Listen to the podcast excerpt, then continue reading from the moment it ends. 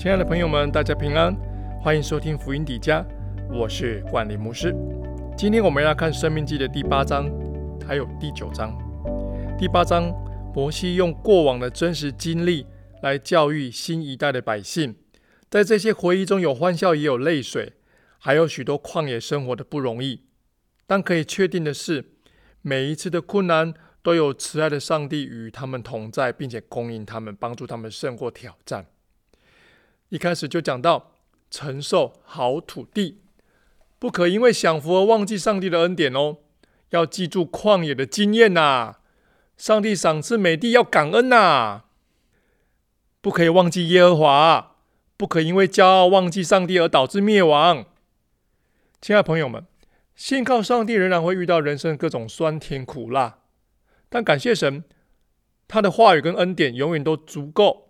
支撑我们走过艰辛的旷野，并且把这一切经历都化成佳美的祝福。如果你目前的景况正处于丰收的季节，也鼓励你别忘记神才是我们的源头哟。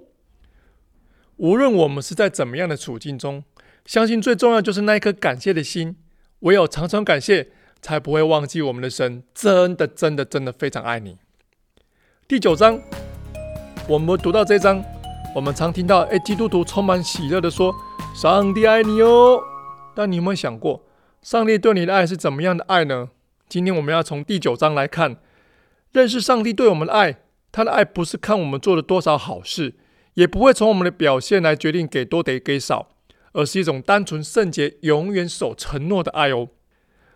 一开始就提到以色列人不服从上帝，要小心。要注意，因为以色列人自己常常是犯悖逆的民族啊。又提到金牛犊事件啊，以色列人要纪念自己在旷野犯了什么样的罪恶。以色列人能够获得迦南地，不是因为以色列的义，而是因为迦南人犯罪。这句话在这一章连续讲三次，这显示我们人多么容易就把成就归功于自己的能力跟品德，以至于上帝要连续说。以色列人要纪念摩西怎样在上帝面前替他们代求，感谢上帝。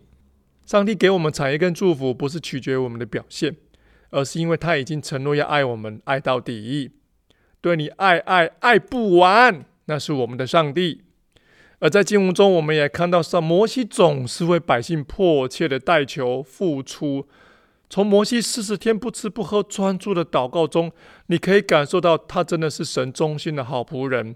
也是百姓们的好领袖，亲爱的朋友们，相信你身边也始终有人在默默的为你祷告哦。有人在为你祷告，这一句诗歌很感动。